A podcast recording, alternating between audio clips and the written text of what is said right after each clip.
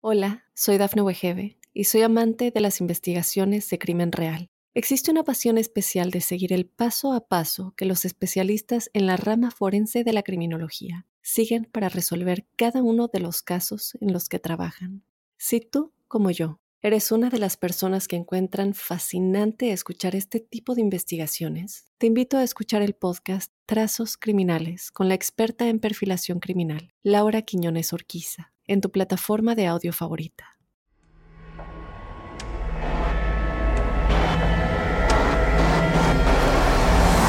Observador Paranormal.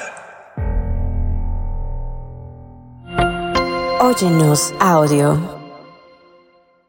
Bienvenidos y bienvenidas a Observador Paranormal.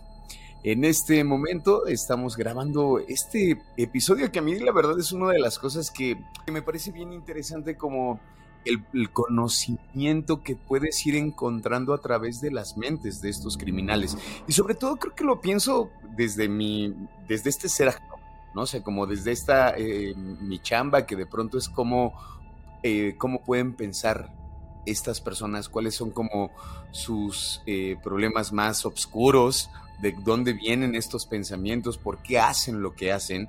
Y de pronto yo como actor digo, ¿cómo poder interpretar? Digo, nunca me ha tocado hacer a un asesino serial, pero de pronto siento que son mentes que pueden, tienen un, una forma de trabajar esos cerebros, una forma muy extraña que no logro poder entenderla. O sea, creo que yo, Roberto, no logro entenderla, pero por eso siempre la charla está bien bonita y bien rica con mi queridísimo amigo Juan Manuel Torreblanca. ¿Cómo estás, amigo?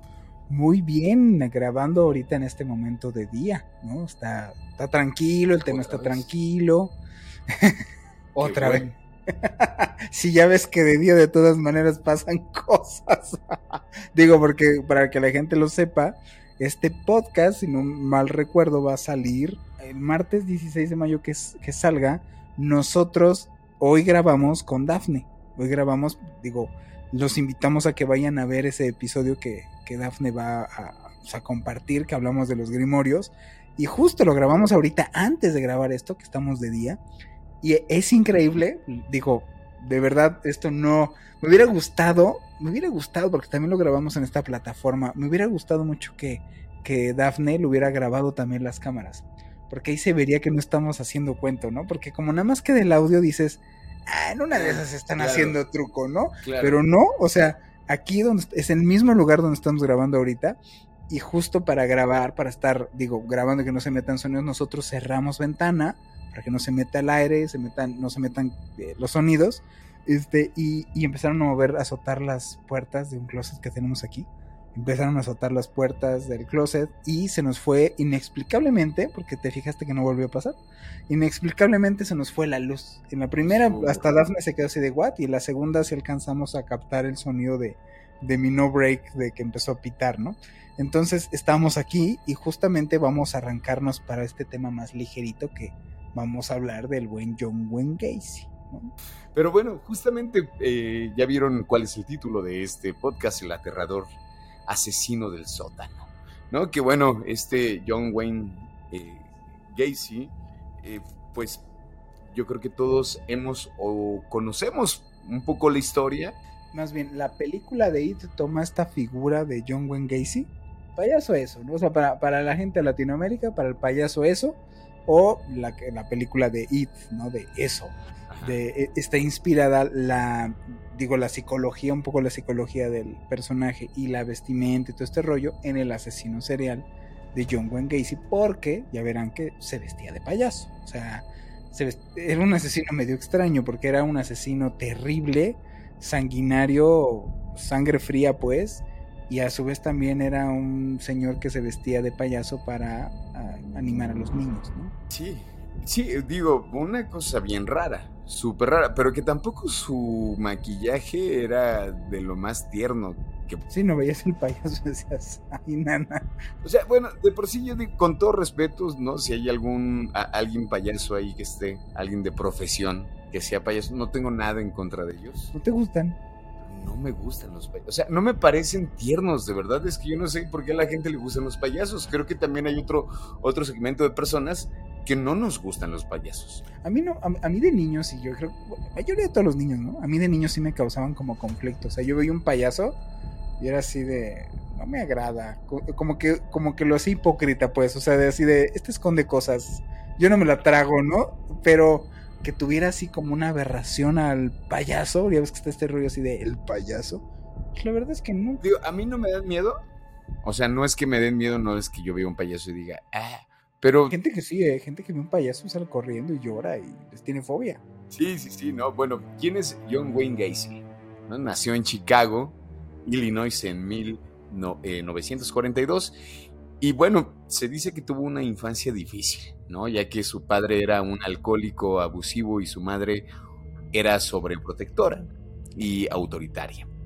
Eh, Gacy luchó con su sexualidad desde una edad temprana y a menudo era objeto de burlas y acoso en la escuela. A los 18, Gacy se casó con su novia de la escuela secundaria y se unió a la junta directiva de su padre, una empresa de contratistas de la construcción. Con el tiempo, Gacy se convirtió en un hombre de negocios exitoso y se involucró en la política local. Pero detrás de esa fachada de éxito, Gacy comenzó a cometer crímenes atroces. En la década de 1970, secuestró, violó y asesinó al menos 33 hombres jóvenes en su casa de Chicago. A menudo se disfrazaba de payaso para atraer a sus víctimas y luego las estrangulaba o las asfixiaba. O sea, para empezar aquí, digo, me gustaría como, como desmenuzar un poco en ese momento de la vida de, de, Gacy, ¿no? Que un poco lo, lo, hablábamos con de otros asesinos que hemos platicado, como por ejemplo el doctor.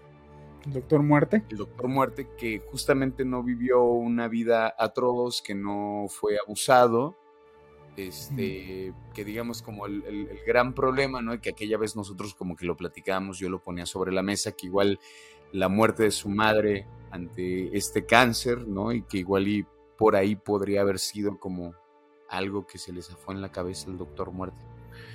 Pero aquí digamos que puede haber una especie de justificación. Pues más bien tiene como la clásica de los asesinos seriales, en donde tienen una infancia difícil. Ya ves, por ejemplo, en el caso de Ted Bundy, que igual no declara haber tenido una infancia difícil, sino más bien tener acceso a pornografía muy fuerte desde niño. Y es, digamos, podríamos considerar una especie como de abuso. Que digo, todavía un niño no tiene, y más antes, ahorita ya los niños tienen otra onda, pero antes, pues digo, eh, a final de cuentas era una especie como de abuso. El niño eh, es información que no lo va a procesar bien su psique. Entonces, quieras o no, es una especie como de abuso al menor que se estaba autoprovocando, o sea, no era una cosa que alguien más se lo, estuviera, se lo, estuviera haciendo. En este caso de John Wayne Gacy, su papá, que era alcohólico, él es el que le provoca estos traumas. Al final de cuentas es eso, es hablar de que la gente, de que estas, de estas personas asesinos seriales, son personas que regularmente tienen traumas infantiles, que por lo mismo después ya de adultos desarrollan gracias a esos traumas infantiles, pues problemas de disociación, problemas ya más complicados referentes a su infancia, que quieren, son, digámoslo así, cuestiones que no se han solucionado en su vida y que les impacta ya que son adultos. Entonces, este, este muchacho sí tiene que ver mucho eso, sobre todo el rollo del papá abusaba de él, o sea, le pegaba porque desde niño John Wayne Gacy demostró una clara tendencia a la homosexualidad. Y entonces el papá, o estamos hablando de qué épocas, pues cómo su hijo le iba a salir de otro lado, ¿no? Aparte era el único hombre, ¿no? Eran dos hermanas y él, y como él, ¿no? De, hecho le, decía, ¿no? Te comportas como un... Ahí es que, ahí está bien fuerte, porque eh, este Gacy todo el tiempo quiso como la aprobación de su padre, eh, se metía a deportes, eh, se metió a los Boy Scouts, como diciéndole al papá, bueno, aquí estoy, lo voy a hacer bien. Tuvo novias en la secundaria, ¿no? Tuvo varias novias con las cuales se paseaba enfrente de su casa como para decirle, mira, no soy ese hombre que tú crees que soy. Ajá, exacto. Y, también, bueno, por ahí se cuenta esta historia de que Jaycee fue abusado de niño. Eh, una de las historias que llega a contar creo que su hermana, una de sus hermanas es la que declara En algún momento declara que al parecer la mamá en algún momento le llega a contar esta historia donde Gacy, eh, me imagino que a su madre le cuenta que fue abusado, pero que nunca le quiso decir al papá porque seguramente lo iban a culpar a él. Entonces, bueno, de ahí digamos que todavía hay como pues más tela de dónde cortar. Sí. Bueno, mira, la policía comenzó a sospechar de, de John Wayne Gacy eh, después de que un joven desapareciera en su, en su vecindario en 1978. Después de investigar, descubrieron que Gacy tenía antecedentes penales por sodomia y que había sido denunciado por intentar violar a un joven en 1968. O sea, digamos como son 10 años. O sea, son 10 años de una denuncia y luego, ¿cómo se dan cuenta? hasta 1970. Empieza a replicar el abuso que él tuvo. Exactamente. De, o sea, de jóvenes. La mayoría de la gente que mató fueron hombres jóvenes entre 15, 16, 17, 18 años. Exacto, es una mente enferma. O sea, es donde, si no, o sea, si realmente fuera pura maldad, fuera una persona, ojo, no estoy justificando lo que hizo, pero si fuera realmente este rollo de la maldad encarnada, mata a diestra y siniestra. Le valdría un comino si es hombre, mujer, perro, cosa o anfibio. o sea, lo que sea, arrasando, diría nuestra amiga Talía. Saludos a Talía. Este. Por favor. arrasando. O sea, arrasaría absolutamente con todos. Entonces, ¿por qué no arrasa con todos? Porque justo son problemas, son traumas, son digámoslo así, como especie de heridas que quedan inconclusas y, dejan secuelas en una mente que es fácilmente afectable. Puedes llegar a tener estos mismos problemas en una persona que no le va a afectar de esta manera, o puedes llegar a tener, no sé, problemas mínimos de esto y desarrollar también enfermedades mentales. Entonces, sí tiene que ver de que, de que es lo que trae el, cuate, lo que le hicieron a él, pues. claro. Bueno, en diciembre de 1978 la policía obtuvo una orden de registro para la casa de Casey y descubrieron los cuerpos de varias de sus víctimas enterradas en su sótano. Se dice que estas imágenes al entrar a la casa de, de Gacy fue, fueron aterradoras. Hay un documental donde muestra eso. O sea, muestra el momento de que se lo cachan, de que está mintiendo, y muestran cuando entran la cara desencajada de los oficiales, de los agentes.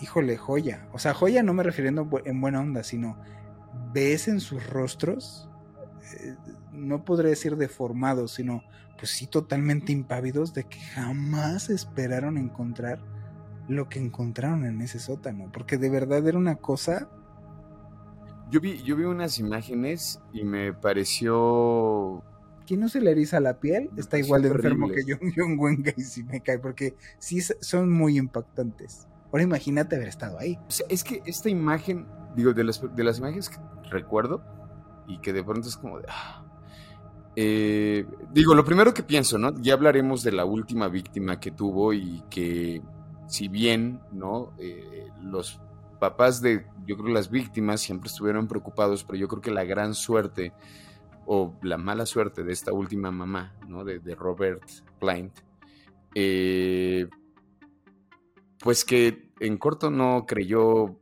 lo que estaba diciendo este Gacy, ¿no? O sea, fue como de, no, mi hijo me dijo que venía a una entrevista contigo. Y él declaró que no es cierto. Entonces, digo, ya hablaremos como más a detalle de, de, a ese momento, pero una de las cosas de las imágenes que tengo es como de, imagina llegar a ese lugar en donde tu hijo iba a tener una entrevista y de pronto eh, o sea, se consigue que puedan entrar los policías a revisar la casa y entonces están los medios y se ve cómo empiezan a sacar cuerpos y cuerpos y más cuerpos. Y que yo creo que dentro de la cabeza de esa madre seguramente pensaba que no esté mi hijo ahí. Y bueno, pues sí, no estaba ahí, se encontraba en otro lugar porque ya eran demasiados cuerpos dentro del sótano de, este de Gacy. Y esas imágenes, esas, o sea, porque hay videos de cómo están los cuerpos en esa casa. O sea, inclusive los vecinos decían, ya el olor...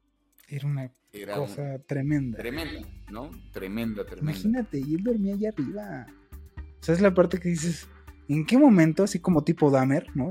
Jeffrey Dahmer, se te zafa tanto la canica que estás durmiéndote, te estás acostando y te acuestas y, y lo que tienes de último para dormirte es un hedor de gente pudriéndose, sí estás mal. O sea, sí está enfermo, ¿no? La historia de John Wayne Gacy es una de las más infames en la historia de los Estados Unidos. Sus crímenes han sido objeto de numerosas investigaciones, libros, películas y programas de televisión. También se generó a través de este caso, se han generado debates sobre la pena de muerte, la salud mental y la seguridad pública. ¿no? Yo creo que no sé, o sea, yo, creo que por eso también de pronto puede haber un montón de avance en, Estados Unidos con respecto a la seguridad, ¿no? Pero también de pronto hay historias que uno dice, ¿qué pasó? pues no que tanta seguridad y cómo se logran estos asesinos, o sea, cómo es que se pueden formar asesinos seriales no de tres personas, no de cinco, o sea, de los que hemos hablado han llegado a ser, o sea, más de 33. Y después de su declaración yo no quiero pensar cuántos más hubo. Y que incluso ya ves que sus últimas, ya diremos sus últimas palabras, ¿no? Y lo que hizo al final pero lo que él aseguraba era que no o sea, no terminaba en las que encontraron, que había muchas más. Y pues una persona, o sea, estamos hablando mucho entender eh, el, contexto de eh, en qué época estamos hablando. Estamos hablando en la cual no había esta intercomunicación en las personas, no había esta facilidad de información, no había acceso a la información tal como ahorita y no estábamos, digo, tal cual voy a decir, no estábamos tan vigilados. Porque en ese entonces, pues digo, quien tenía una cámara de seguridad era pues una empresa importante o, el gobierno mismo, ¿no? Pero que existieran calles en donde como ahora es muy normal que vas caminando en la calle en la noche y que tengas una cámara de vigilancia viéndote o viendo un cruce o viendo tantos lados en cualquier lugar, pues no era lo normal. Ahorita creo, y es la parte que no puedo entender, que si todo queda en video, o sea, tiene que ser una persona verdaderamente más cuidadosa para volverse un asesino serial porque lo van a estar vigilando. ¿No? Entonces, el contexto en el cual estaba en ese entonces John Wayne Gacy era, pues, imagínate cuántos pudo haber matado que no te enteraste. Así es. ¿Cuántos más pudo haber sido? un muchachito que estaba medio ebrio en una noche loca y pues, ¿quién? O sea, nomás porque empezaron a salir las personas que empezaron a a hilar el hecho de que hubiera podido ser esta persona. Y entonces y él mismo empieza a declarar quiénes son y encuentran los cuerpos. Pero imagínate en una de esas, pues, y si mató a otro chavo en otro lugar, en otra... Si no lo dice, ¿cómo? Sí, ese está difícil. Pues te parece si nos vamos a un primer corte y regresamos como para ya indagar más. Y ahorita fue como en general eh, quién es eh, John Wayne Gacy. Y bueno, pues para desmenuzar cómo es que lo hacía, a quiénes, igual indagar más sobre los motivos y cómo fue que lo atraparon, ¿no? Al final.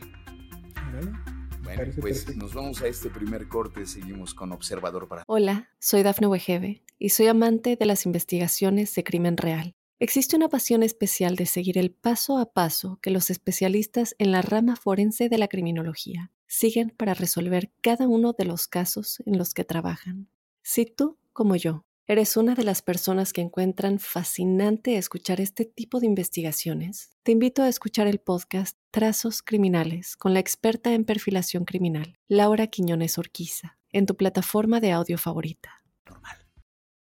Regresamos, queridos observadores y observadoras, y bueno, vamos de lleno a hablar cómo es que John Wayne Gacy cometía estos asesinatos. ¿Cómo era la manera de matar de John Wayne Gacy?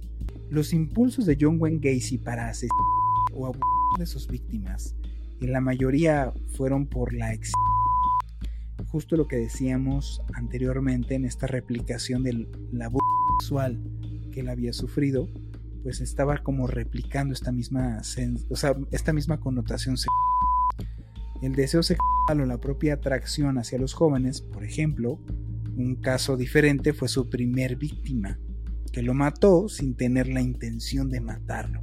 Muy parecido a lo que le sucedió a Jeffrey Dahmer, de que ya que mata y se da cuenta que lo mató, que lo intenta, bueno, no lo intentó, lo metió en una maleta.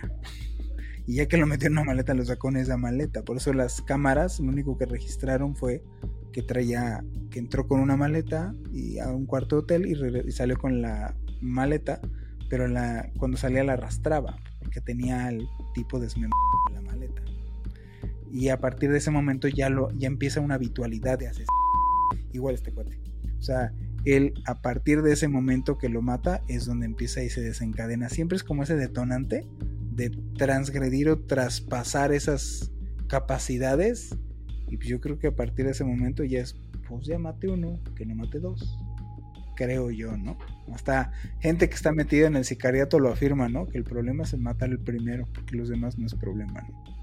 Y bueno, sin tener la intención lo mata, lo hizo realmente por miedo, ya que lo había despertado con un cuchillo en la mano y en un ataque de pánico, pues John Wayne Gacy lo asesinó miedo. En ese momento sintió una especie de éxito y empezó con su racha de asesinato. O sea, lo mata porque le da miedo que lo descubre, que trae un cuchillo en la mano, y entonces encuentra una cierta excitación al matar al muchacho. Y entonces le llama la atención y dice, ok, esto se sintió mal, raro, pero de alguna manera bien, ¿no? Bien raro realmente. ¿Quién dices, ah, ah o sea, sí tienes que tener un problema Sí. Psicológico. Sí, sí, sí. O sea, es lo que, lo, que creo, como. No sé con qué conecta. Es ahí como las, las dudas que me genera, como esta cosa que le haya excitado, haber matado por accidente a su o sea, la primer víctima, ¿no? Que seguramente pues era un joven también, con el cual quiso tener relaciones, este despertar su sexualidad, el cual su padre todo el tiempo se la estuvo como reprimiendo, diciendo Que, estaba mal, que era estaba mal visto. Exactamente. Entonces, la primera parte la puedo entender. La parte del, querer estar con, con, un hombre. Pero el hecho de que lo haya matado, o sea, ¿con qué conecta porque no sé, seguramente conecta. Digo, igual estoy diciendo tonterías. Yo no, no estudio el cerebro humano. Ni yo. Vamos a. estos son puntos de vista que puede tener cualquiera. Digo, la audiencia puede tener una opinión y nosotros también tenemos una. En nuestras hay quien opina igual que nosotros. Hay quien dice están totalmente brutos este par. exactamente. Pero yo creo que esa conexión de excitación conecta con el momento de que abusa y entonces ahí el cerebro dice, esto se está sintiendo extraño. Pues porque está rico, pero esto está raro. Yo creo que va en el sentido de dominación. O sea, si tú empiezas a ver esa característica, si tú este, lo hilas con la característica a otros asesinos seriales, va totalmente ligado a esa dominación que quieren imponer. O sea, Jeffrey Dahmer, a la hora de que declara, por ejemplo, Jeffrey dice que les metía cabeza, porque lo que quería realmente hacer no es provocarles dolor, realmente no quería esa perversión de meterle ácido en la cabeza. Lo que le interesaba era dañarlo de alguna manera para que la persona le hiciera caso en todo. O sea, que, que él lo dominara por completo, que fuera suyo. O sea, ese sentido como de pertenencia. Ahí es donde siento que entra esta distorsión de la realidad impuesta cuando eres niño esta dominación de control, este, esta sensación de control, eso es lo que se, vuelve como una especie de vicio y ex... O sea, es el hecho de controlar a alguien. Si tantito juegas, tú como actor, si tantito juegas con tu mente, decir, imagínate yo tener ese poder, ese control, Inclusive esta cuestión de, disfrazarse de payaso lo hacía como un poco para, este, para, ¿cómo se llama? Asociaciones, o sea, organizaba comidas para más de 300 personas dentro del barrio. O sea, era un hombre que se preocupaba también como por su entorno. Entonces era un hombre bien visto, inclusive un hombre que hasta estuvo en la política. Y o sea, no creo que todos sus actos perfectamente armados para que entonces de que los pudiera usar como recursos, pues claro. Sí, claro. Por ejemplo, ya ves que tenía una, este, una empresa, ¿no? Donde él contrataba gente, ¿no? Y por lo regular, a todos los que mató eran muy jóvenes, que él contrataba y les tendía la trampa, ¿no? Pero en ese sentido, es como de, esa parte sí puede ser que es la parte de donde abusa, ¿no? Como, claro, ahí lo está planeando. Pero el hecho de disfrazarse de payaso, como y hacer las comidas, hacer los asados en el barrio para la gente, para este, asociaciones, juntar el varo, ir a llevarlo, o sea, como esa otra parte, digo, ¿en qué punto queda para que le ayude o le beneficie? Obviamente, pues si no, si lo piensas muy macabro, dices, ok, quería que si el día de mañana lo cacharan, si te pones a inteligente, si mañana me cachan, tengo esta otra versión de la gente. Porque obviamente cualquier, cualquier asesino serial dice y lo piensa y lo sabe. La voz del pueblo es la voz de Dios. Porque tendemos nosotros seres humanos a sentirnos Dios y entonces, ok, si la mayoría dice que Él es bueno, pues no puede ser posible que sea así de malo y que haya matado todos esos. O sea, que le sirva como de justificación el hecho de que, miren, o sea, yo con esta reputación y neta, creen que yo maté a todos estos muchachos y yo ayudaba a la comunidad, es más, me disfrazaba de payasito. Si hay una parte tenebrosa en ese, en ese proceder, pero que de que muchas otras cosas no hicieran ese proceder, o sea que no siento, o, de los asesinos que todo el tiempo, es lo que te digo, te imaginas, es el malo. Y como el malo tiene que hacer mal del baño, ¿no? Y como el malo tiene que sonarse mal la nariz. Y como el, o sea, todo es malo. Y no, o sea, no, no estoy defendiendo a nadie, pero más bien quitar la errónea idea o la errónea, la idea o el, digámoslo así, la visión que uno tiene del el malo del cuento. No, los malos del cuento les tengo noticias, parecen gente normal, parecen gente buena, esos son los malos malos, ¿eh? Y bueno, ¿cuáles fueron las víctimas de este John Wayne Gacy? John Wayne Gacy y sus víctimas fueron principalmente jóvenes varones o sea, en su mayoría, en su mayoría eran adolescentes y adultos jóvenes. Los detalles de sus víctimas y los crímenes que cometió se conocen a través de la investigación policial y las declaraciones que el mismo Gacy hizo durante el juicio. En total se encontraron los cuerpos en su casa de 33 jóvenes, enterrados en el sótano. Por eso este programa se llama El asesino del sótano y también se encontraron en otros lugares donde había arrojado los cuerpos. Se cree que pudo haber asesinado a más personas, pero que no fueron encontrados. Estas son unas de las treinta y tantas víctimas que John Wayne Gacy, de las 33 que se encontraron, estas son algunas de esas víctimas. Uno fue Robert Priest. Robert Priest un joven de 15 años que desapareció en 1978 después de ser visto por última vez en la tienda donde trabajaba. Gacy fue finalmente arrestado por asesinato y él y de otras víctimas. Otro fue John Butkovich o John, John Butkovich, un joven de 17 años que fue asesinado por Gacy en 1976 antes que el que habíamos mencionado. Su cuerpo fue encontrado en el sótano de la casa. Fue uno de los cuerpos que encontraron de los 33. Otro fue Timothy McCoy, un joven de 16 años que desapareció en 1978 después de haber asistido a un concierto de rock. Su cuerpo fue encontrado enterrado en el patio trasero de la casa de John Wayne Gacy. Otro fue Darrell Sampson, un joven de 18 años que era un amigo de uno de los trabajadores de John Wayne Gacy. Fue asesinado en 1977 y su cuerpo fue encontrado enterrado en el sótano de la casa de Gacy. Otro, por último, John Zick, un joven de 19 años que había sido voluntario en la campaña política de Gacy, porque sí estuvo en la política John Gacy, y fue asesinado en 1977 y su cuerpo fue encontrado en el río Des Plaines. Eh, justo, yo creo que más bien John Wayne Gacy utilizaba todo lo que tenía en su mano como para hacer las condiciones de estar encontrando jóvenes, no tanto de que él hubiera pensado de tener una empresa que se dedicara a contratar solo no, no solamente vio la oportunidad de decir yo mediante esto puedo conocer jóvenes, incluso amigos de estos que estoy contratando y encontró la manera, nada más.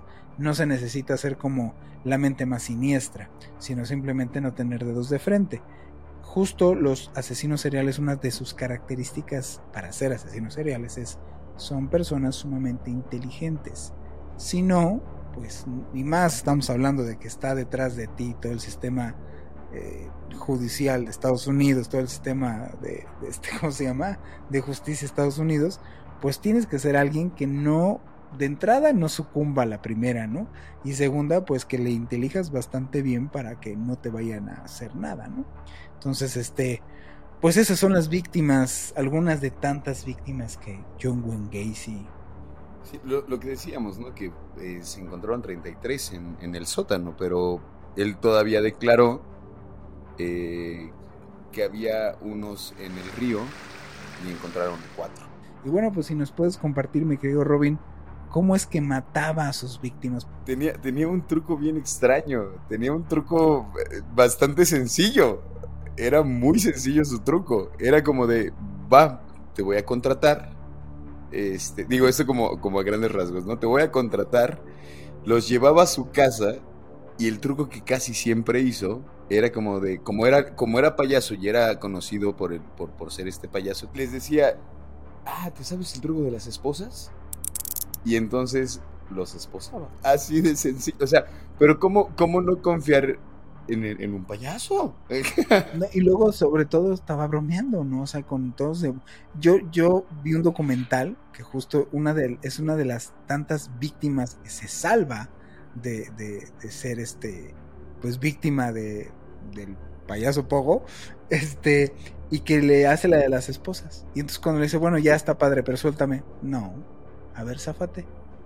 No, no puedes. Mm, y se empezó a burlar de él, y se empezó a burlar de él. Y entonces él mismo declara que le cambió totalmente el, el aspecto a este John Wayne Gacy. Declara que fue terrorífico lo que vivió porque lo soltó. O sea, no lo soltó, o sea, le quitó las esposas. Pero lo hizo padecer de quitarse las esposas. O sea, no me acuerdo qué situación fue que como que John Wayne Gacy no lo sintió seguro. O sea, no, recuerdo si alguien lo estaba buscando, llamaron a la puerta o algo así. Que mejor decide soltarlo. Pero él hace algo, algo vi en esa situación que dije, ¿y si no me suelta? Justo, o sea, dijo, él después ya lo declaró, o sea, él sin saber y después se entera de los asesinatos, dice, ah, caray, yo fui, o sea, yo estuve ahí, o sea, a mí me iba a hacer eso, a mí me, me puso las esposas y me soltó. Bueno, John Wayne Gacy asesinaba a sus víctimas de varias maneras, pero la mayoría de ellas fueron asfixiadas o estranguladas. Eh, las atraía a su casa con la promesa de trabajo o dinero o se hacía pasar por un policía o un funcionario para ganar su confianza. Una vez que tenía a sus víctimas bajo su control, las sometía a torturas y antes de asesinarlas. A menudo las ataba, las amordazaba y las estrangulaba con un cordón de tornillo. También las asfixiaba con una almohada o un trozo de tela que les introducía en la boca. En algunos casos las víctimas fueron apuñaladas o golpeadas hasta la muerte. Después de matar a sus víctimas, Gacy escondía los cuerpos en lugares dentro y fuera de su casa, incluyendo el sótano, el patio trasero, o los arrojaba a ríos y otros lugares alrededor de Chicago. Él dijo una vez que para matar a sus víctimas les hacía un torniquete y los sofocaba y en sus palabras, cuando quieres matar a alguien, se lo pones al cuello, le das tres o cuatro vueltas y deja de moverse. Bueno, y, esto que hablábamos ahorita, ¿cuánta gente mató y más o menos como en cuánto tiempo? Yo creo que lo del tiempo y lo de cuánta gente, yo creo que se va a quedar eh, en una especie de una aproximación, porque sí. después de esa última declaración que él hace, eh, a mí me parece que sería difícil entender cuál fue su primer víctima. Eh, y la que sí creo que fue cuál fue la última, pues fue este Robert, ¿no? Eh, en, ese sentido creo que sí podemos encontrar como cuál fue el último. Pero bueno, se dice que asesinó por lo menos a 33 jóvenes eh, y adolescentes varones en la década de los 70 y comenzó sus crímenes en 1972 y continuó durante varios años antes de ser arrestado en 1978. Los asesinatos se llevaron a cabo en un periodo de aproximadamente seis años. Eh, Gacy fue ejecutado por inyección letal el 10 de mayo de 1994 en la prisión estatal de Mendard en Illinois, Estados Unidos. No sé, o sea, digo, ese es como un aproximado, yo diría que es un aproximado entre, entre años y entre gente, ¿no? Porque si se encontraron 33 jóvenes más los cuatro que se encontraron en el río, más cuando él dijo no van a encontrar a todos, todavía faltan muchísimos y no van a saber en dónde están. Bueno, ¿y cómo es que lo agarran? Pues mira, lo agarraron a John Wayne Gacy cuando fue en un momento arrestado y finalmente condenado por la policía de Chicago en 1978. Eh, después de una intensa investigación que se inició cuando un adolescente, el adolescente Robert Pierce de 15 años, pues desaparece después de ser visto por última vez en el centro comercial donde trabajaba Gacy. Entonces es, eh, empieza ahora sí una investigación en forma, empiezan a hilar bastantes cosas y, todo apuntaba de que era esta persona, ¿no? Entonces, pero también, ojo, pues los asesinos seriales tienen un carisma increíble, entonces sabían volver a las personas. La policía comenzó a investigar a Gacy como sospechoso en el caso de la desaparición de este muchacho de Piest. Y después de que se descubriera que había estado en el centro comercial en el momento de la desaparición, pues hilaron las cosas, ¿no? Durante la investigación, la policía obtuvo una orden de registro para la casa de Gacy en Des Plaines, en Illinois, donde encontraron evidencia incriminatoria, incluidos pues, los restos humanos y un sótano lleno de, barro debajo de su casa. Gacy fue arrestado y acusado de varios cargos de asesinato y se le negó la libertad de bajo fianza. En 1980 fue declarado culpable de los 33 cargos de asesinato y condenado a muerte. Aquí les recuerdo que depende mucho cada estado es libre y soberano en Estados Unidos, entonces cada uno tiene sus leyes y depende en dónde te agarren, pues es que eras o eres condenado a muerte o no. En este caso Gacy pues, sí existía la pena de muerte. Durante su juicio se reveló que había matado y enterrado a muchas de sus víctimas debajo de su casa. Y lo que estamos diciendo, ¿no? Pues, aquí no te dice que pues eran más de los que uno pensaba, ¿no? Y bueno, pues ¿qué fue lo que declaró en la corte? Durante su juicio, John Wayne Gacy afirmó que muchos de sus crímenes habían sido cometidos mientras estaba bajo la influencia del alcohol y pues bajo influencias del el alcohol y las drogas, que por lo tanto no era completamente responsable de sus acciones. Esto fue lo que alegó. También afirmó que había tenido relaciones sexuales consentidas con algunos de sus víctimas y que algunos casos les había pues, les había matado accidentalmente como afirmas, ¿no? Durante encuentros salieron mal. Mucho esto de, ay, pues es que nomás le metí una arcadita y, pues, se murió, ¿no? O sea, siento que pues sí, sí no porque no, no llegara a ocurrir en, una sola ocasión o muy poco y ya de ahí fue pues, justificación para defenderse en la corte. Sin embargo, estas afirmaciones fueron rechazadas por el tribunal que encontró a John Wayne Gacy culpable de estos 33 cargos de asesinato y lo condenó a muerte. Gacy nunca mostró su verdadero arrepentimiento por sus crímenes, y aunque a veces parecía intentar justificarlos, lo que solo aumentó la repugnancia y el horror que sentía la gente por él. Gacy fue arrestado y condenado a muerte en 1980. Durante su juicio, argumentó que sufría de una enfermedad mental y que no estaba en su sano juicio al cometer los crímenes. Sin embargo, el jurado lo declaró culpable y fue sentenciado a muerte por inyección letal, ejecutado en 1994. Pero bueno, ya para, para terminar con este podcast, vamos a regresar a darles unos datos curiosos acerca del asesino del sótano. Regresamos. Hola, soy Dafne Wegebe y soy amante de las investigaciones de crimen real. Existe una pasión especial de seguir el paso a paso que los especialistas en la rama forense de la criminología siguen para resolver cada uno de los casos en los que trabajan. Si tú, como yo, eres una de las personas que encuentran fascinante escuchar este tipo de investigaciones, te invito a escuchar el podcast Trazos Criminales con la experta en perfilación criminal, Laura Quiñones Orquiza, en tu plataforma de audio favorita. Estamos de vuelta en Observador Paranormal y bueno, se dice que las últimas palabras fueron como estaba gritando, ¿no? Y gritó, matarme no hará regresar a ninguna de las víctimas, el Estado me está asesinando, nunca sabrán dónde están los otros, bésenme. Antes de los datos extra, ¿no? Estos los datos curiosos del payaso Pogo.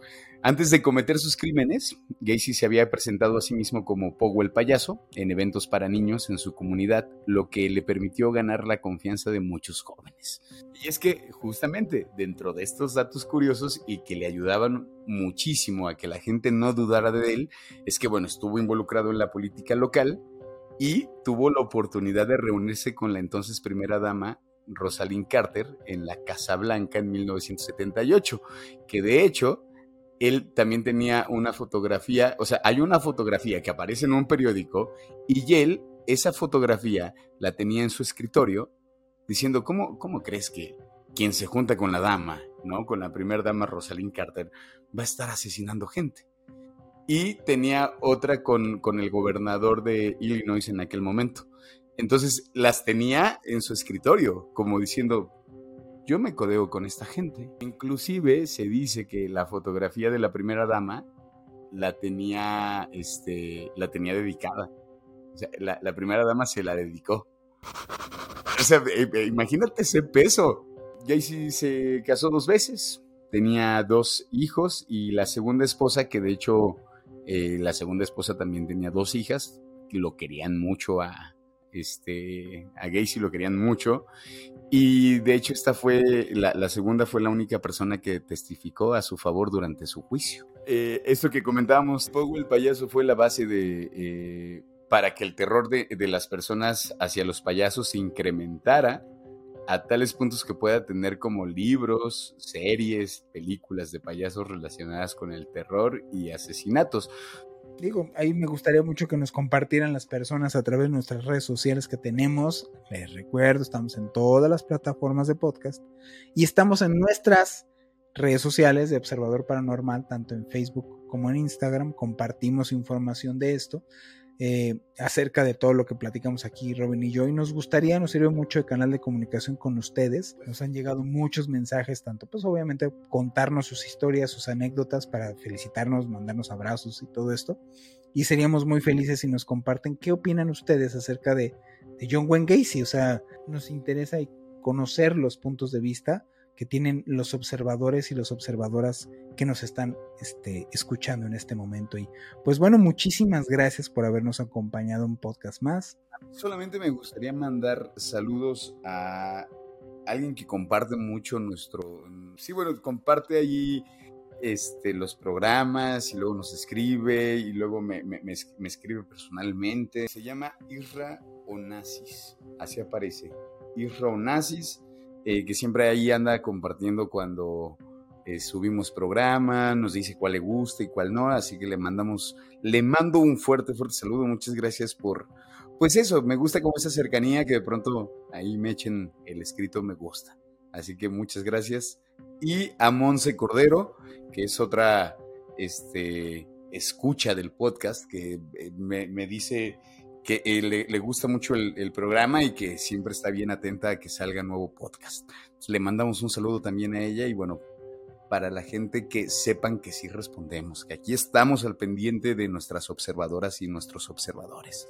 Y que sí vemos sus reacciones y vemos sus mensajes y los leemos, si nos si nos interesa tener esta relación que hemos formado con ustedes, queridas observadoras y observadores.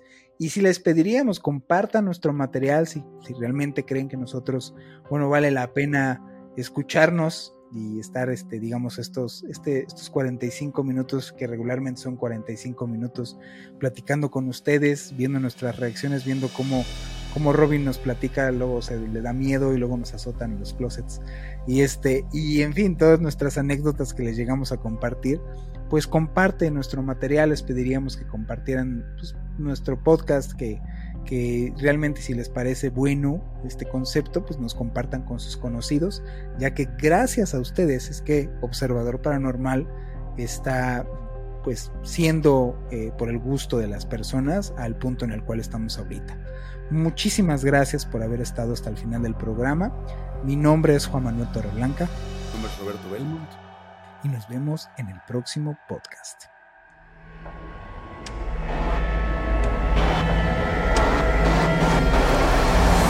Observador Paranormal. Óyenos audio. Hola, soy Dafne Wegebe y soy amante de las investigaciones de crimen real. Existe una pasión especial de seguir el paso a paso que los especialistas en la rama forense de la criminología siguen para resolver cada uno de los casos en los que trabajan. Si tú, como yo, eres una de las personas que encuentran fascinante escuchar este tipo de investigaciones, te invito a escuchar el podcast Trazos Criminales con la experta en perfilación criminal, Laura Quiñones Orquiza, en tu plataforma de audio favorita.